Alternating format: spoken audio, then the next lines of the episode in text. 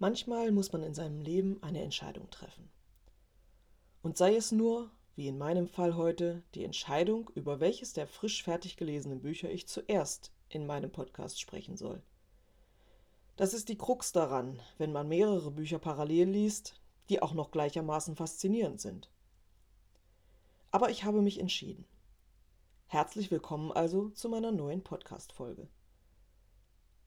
Was würdet ihr machen, wenn ihr eine zusammengeknüllte Lottoquittung fändet und herausfändet, dass es die Zahlen sind, die beim letzten Jackpot einen Gewinn von 13 Millionen Euro erspielt haben. Würdet ihr jubeln und den Schein einlösen, um den Gewinn selbst einzustreichen? Oder würdet ihr versuchen, den rechtmäßigen Besitzer des Scheins ausfindig zu machen? In letzterem Falle, wie würdet ihr das anstellen? Sicher würden viele Leute behaupten, dass der Schein ihnen gehöre.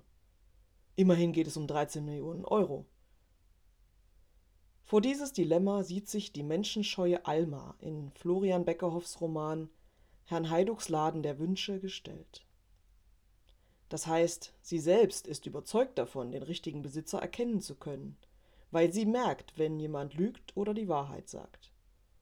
Doch Herr Heiduck, in dessen Laden der verhängnisvolle Lottoschein gespielt worden war, sieht die Probleme, die damit einhergehen. Denn es wird im Laufe der Geschichte deutlich, was Menschen alles versuchen, wenn sie die Aussicht auf so viel Geld haben.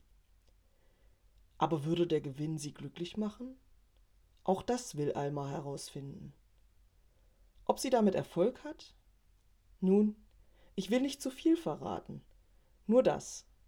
Die Geschichte birgt mehr, als sie auf den ersten Blick erkennen lässt. Und sie entwickelt sich überraschend. Mir hat sie beim Lesen viel Vergnügen bereitet. Ich hoffe, euch wird es ebenso gehen, wenn ihr sie lest. In meiner nächsten Podcast-Folge geht es dann um das Buch bzw. die Bücher, die ich heute hinten angestellt habe. Ich habe mich an das Café am Rande der Welt und den Nachfolgeband Wiedersehen im Café am Rande der Welt gewagt. Meine Gedanken dazu bekommt ihr nächsten Sonntag zu hören. Bis dahin.